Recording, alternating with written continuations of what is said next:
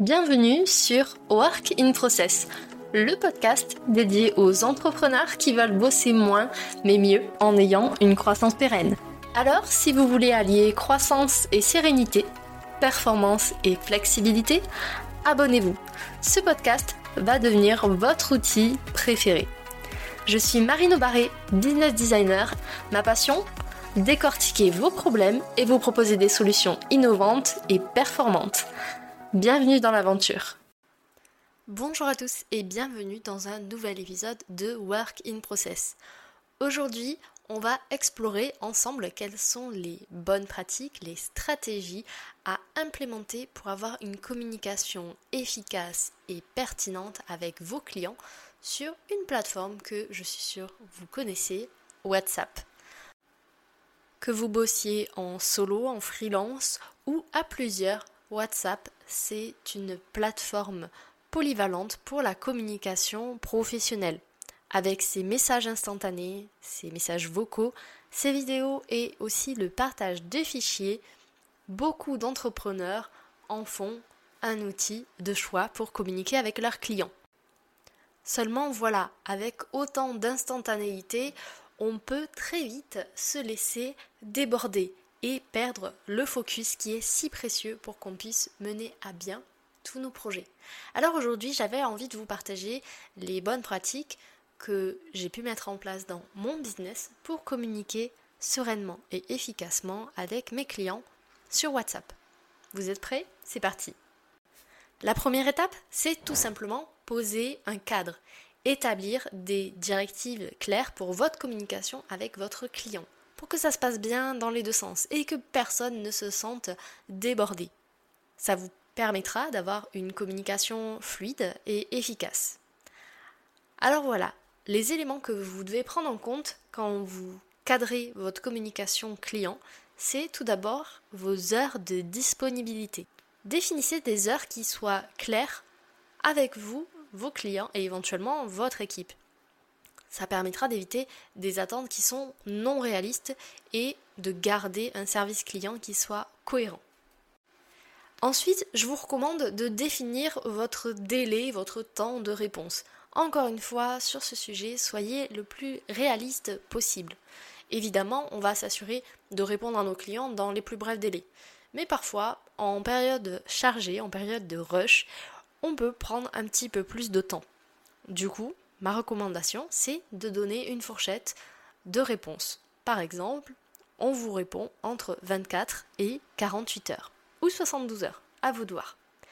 Et le dernier élément de cadrage dans votre communication, ça va être quel est le ton et le langage que vous allez employer. Et pour ça, je vous invite à vous référer à vos éléments de branding. Si vous avez l'habitude d'utiliser un ton professionnel et de vous voyez vos clients, ben, continuez comme ça sur WhatsApp. Essayez d'être le plus clair, le plus compréhensible possible. Évitez tout ce qui est acronyme, à moins que vous les expliquiez. Et si vous comptez parler de termes un petit peu techniques, de jargon, qui peut prêter à confusion, encore une fois, mettez-vous à la place de votre interlocuteur. Simplifiez-lui la lecture et la compréhension de vos messages au maximum.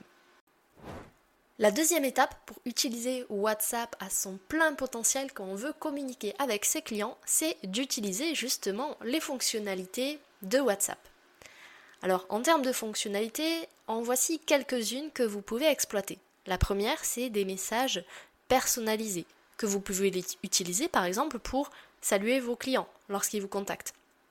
Ça montre que vous prenez en compte que c'est bien un individu à part entière et que vous êtes disponible pour répondre à ces questions, à ces demandes. Ensuite, vous pouvez créer des listes de diffusion. C'est des fonctionnalités qui sont hyper intéressantes si, par exemple, vous devez envoyer des messages importants ou des mises à jour à un groupe spécifique de clients. Par exemple, la promotion que vous allez faire d'ici quelques jours sur votre nouvelle offre évitez quand même le spam. Au niveau des listes de diffusion, il n'y a rien de pire. Et assurez-vous d'envoyer des informations pertinentes qui vont vraiment intéresser vos clients. Et une autre fonctionnalité phare de WhatsApp, c'est les appels vocaux et ou vidéo.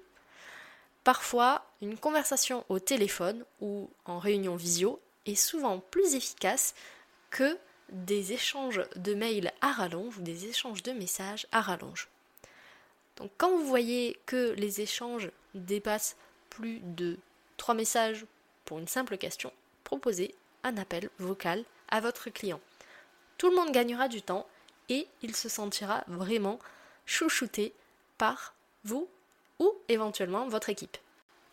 Le troisième point quand on utilise un outil digital, c'est de s'assurer de la confidentialité, de la sécurité des données. Alors je vous donne quelques petits tips justement pour assurer la confidentialité, la sécurité des échanges sur la communication sur WhatsApp. La première chose, c'est de respecter la RGPD. La RGPD, c'est le règlement général sur la protection des données. Pour ça, c'est assez simple. Ne demandez que les informations nécessaires à votre client et évitez de stocker des données sensibles, comme des mots de passe par exemple, sur WhatsApp.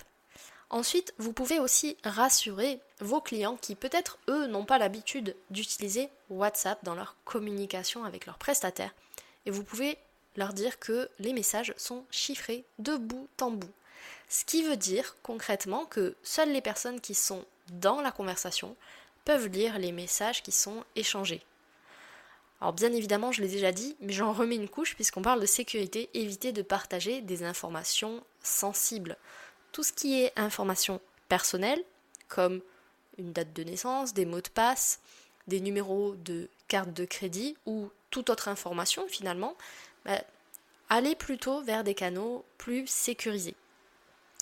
Et enfin, ce qui est important, c'est que en tant que prestataire, il est aussi, je pense, de votre rôle de sensibiliser votre client à la sécurité sur Internet. Parce qu'on ne le fait jamais assez. Du coup, vous pouvez lui partager aussi des bonnes pratiques de sécurité pour que lui aussi, de son côté, il puisse sécuriser son business. Vous pouvez par exemple lui indiquer qu'il a besoin de créer des mots de passe forts et lui expliquer comment. Vous pouvez lui dire aussi que mettre à jour régulièrement ses outils digitaux, et notamment WhatsApp, ça permet de se protéger à minima des attaques ou des personnes suspectes. Et bien évidemment, vous pouvez lui dire de ne pas ouvrir des fichiers ou des liens qui peuvent sembler un peu douteux. Avant de vous confier le dernier point de cet épisode, j'ai une suggestion à vous faire. Si vous aimez cet épisode, que vous aimez Work in Process et qu'il vous aide à améliorer vos pratiques professionnelles, bah dans ce cas, abonnez-vous sur la plateforme d'écoute de votre choix. Vous pouvez laisser un avis 5 étoiles et si le cœur vous en dit, vous pouvez même rédiger un avis positif en expliquant en quoi Work in Process vous aide dans votre quotidien d'entrepreneur.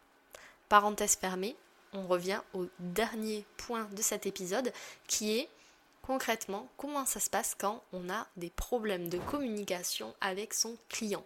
Quand il y a des attentes, des non-dits, des frictions, c'est parfois un petit peu compliqué de les régler sur WhatsApp.